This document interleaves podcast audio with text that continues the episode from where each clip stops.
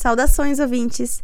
Esse é o mais novo quadro do Adição do Formigueiro, onde nós vamos explicar algumas coisas mais gerais e básicas até sobre as formigas. Então, espero que gostem de descobrir um pouco sobre quem são as formigas, como elas se organizam e se comportam. Caso gostem desse tipo de formato, por favor, eu peço que deixem um feedback sobre esse novo quadro. Então, fiquem com nossa história de hoje, que é o nascimento de uma colônia.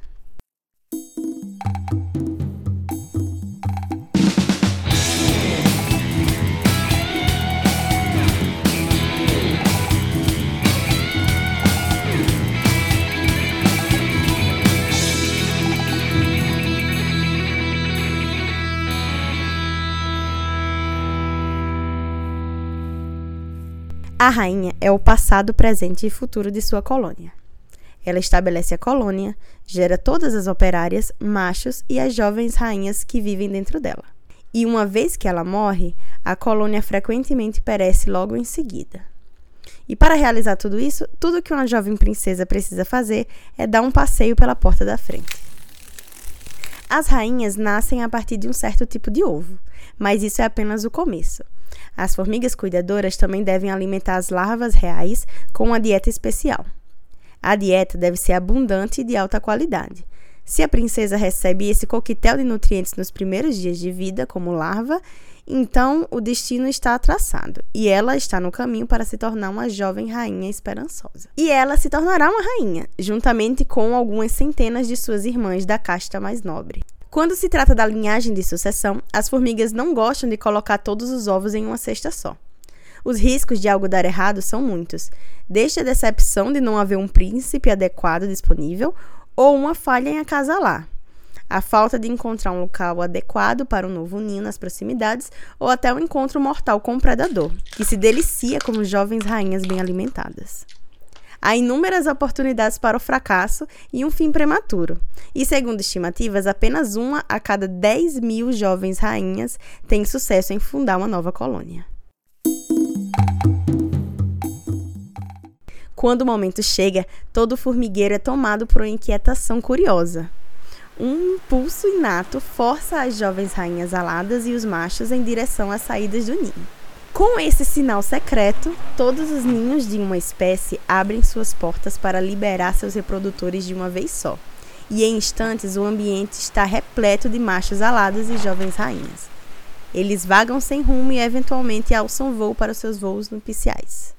Mas algumas rainhas sequer deixam o ninho. Jovens rainhas de algumas espécies permanecem em casa em sua noite de núpcias, aguardando seus amantes em segurança no ninho.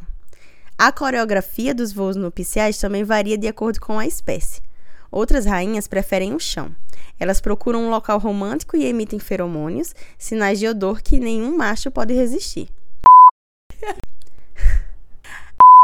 As jovens rainhas e formigas podem acasalar com apenas um ou até uma dúzia de machos, mas apenas uma vez. Depois que o dia do casamento termina, é isso para o resto da vida delas.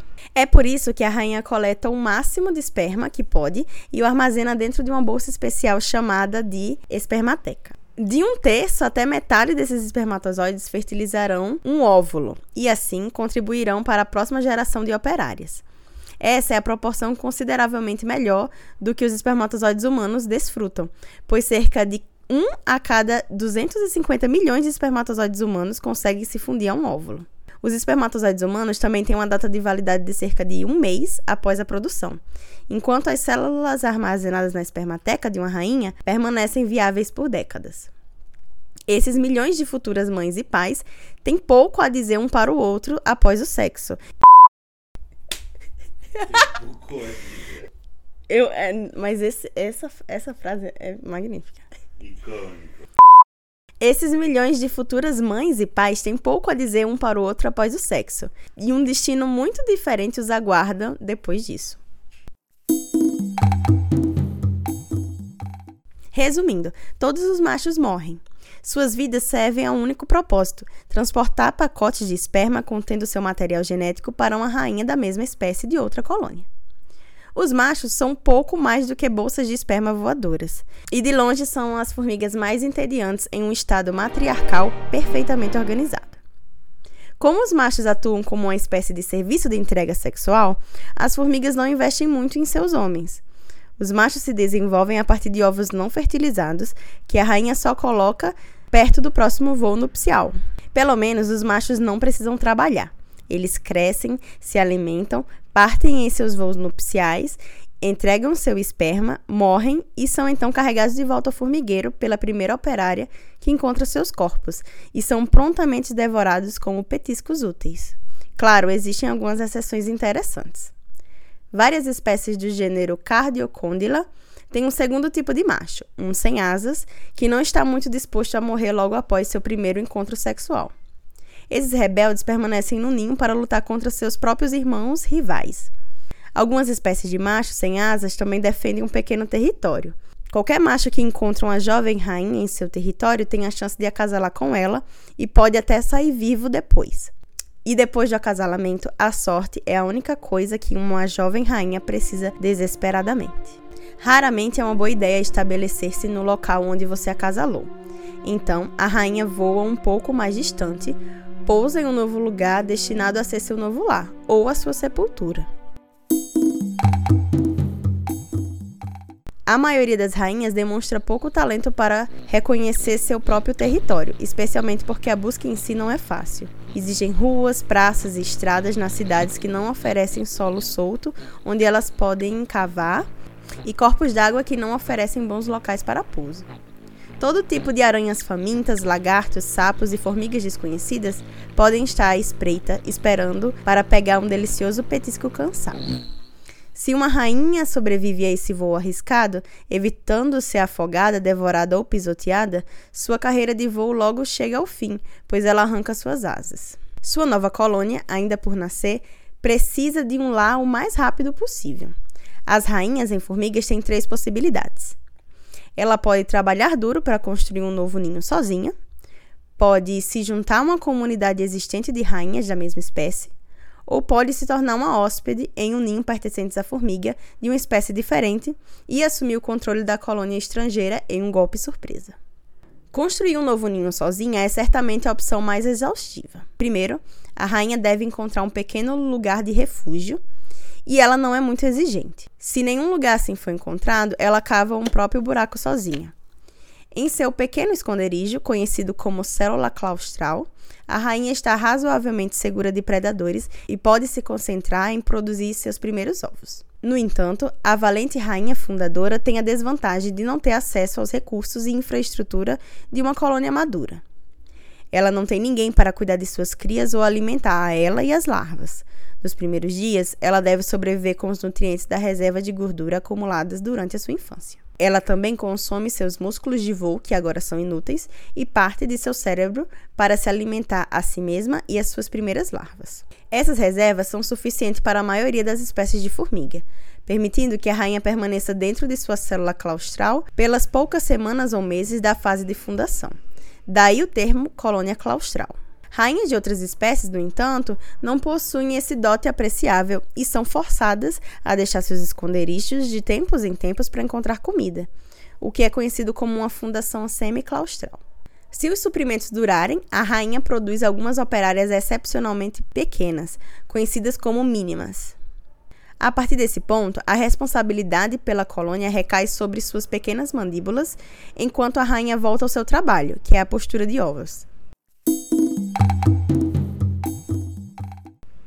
É muito menos trabalhoso e muito menos arriscado quando uma colônia recém-fundada é formada por várias jovens rainhas que se unem para criar uma comunidade em vez de uma única rainha solitária. Equipes desse tipo funcionam surpreendentemente bem no começo. No entanto, como geralmente acontece com nossos colegas humanos, uma vez que tudo está indo conforme o planejado e uma rotina se estabelece, há um maior risco de o sistema se desintegrar. Quando as primeiras operárias estão em posição, as rainhas começam a ficar irritadiças e começam a atacar umas às outras. Apenas em casos extremamente raros, as comunidades cocriadas como essa se desenvolvem em colônias lideradas por várias rainhas, não relacionadas entre si, e isso é chamado de poliginia. Diante dessas probabilidades, as rainhas jovens de muitas espécies optam por se hospedar no hotel da mamãe, voltando diretamente para os seus ninhos de origem após o voo nupcial. As trabalhadoras reconhecem suas irmãs e as colocam de volta ao ninho. Às vezes, as rainhas de formiga têm a sorte de serem adotadas pelas operárias de outro formigueiro em vez de serem mortas. Se a nova rainha for aceita, ela terá uma vida fácil pela frente. Ela só precisa se preocupar em colocar os ovos. As operárias cuidam de todos os outros trabalhos dentro do ninho. Mas para essas operárias não há tantos benefícios. As rainhas na colônia não são todas suas mães e as operárias não são todas suas irmãs. E isso representa um problema em termos de biologia evolutiva. De fato, muitas ainda estão intimamente relacionadas, mas algumas simplesmente não têm parentesco algum. O hotel da mamãe, então, muitas vezes acaba se tornando a vila da mamãe. Colônias filhas estão com frequência intimamente ligadas ao ninho-mãe para que as operárias possam ir e vir de cada ninho sem problemas. Juntas, os ninhos formam o que é conhecido como a supercolônia. Comparadas com ninhos individuais com uma única rainha, a grande vantagem das comunidades poligínicas e supercolônias é que elas formam uma colônia praticamente imortal. Quando a vida de uma rainha chega ao fim, sempre há outras para ocupar o seu lugar. E se um dos ninhos for destruído, as operárias e rainhas sobreviventes podem encontrar novos lares nos outros ramos da colônia. Bom, espero que tenham gostado dessa pequena história generalizada sobre como acontece a formação de uma colônia. Lembrando que as formigas são insetos super diversos e existem vários outros exemplos que fogem às histórias que eu relatei aqui, mas que podemos aprofundar mais em outros episódios ou mesmo vocês podem conferir outras informações nos episódios mais aprofundados que fazemos sobre grupos específicos de formigas. Esse episódio utilizou como referência principal o livro Empire of Ants, escrito pela Suzanne Foitzik e pelo Olaf Fritz. Fritz. Fritz? Eu não sei falar o nome dessas pessoas. Escrita pela Suzanne Foitzik e pelo Olaf Fritz. Esse podcast é produzido pelo LEIS, Laboratório de Etologia, Ecologia e Evolução de Insetos Sociais, com o apoio da Universidade de São Paulo e do Programa de Pós-Graduação em Psicologia Experimental da USP. A Atição do Formigueiro é apresentado por mim, Maria Eduarda de Lima Vieira, é editado por Jefferson Almeida e tem trilha sonora de Lário Povas de Lima.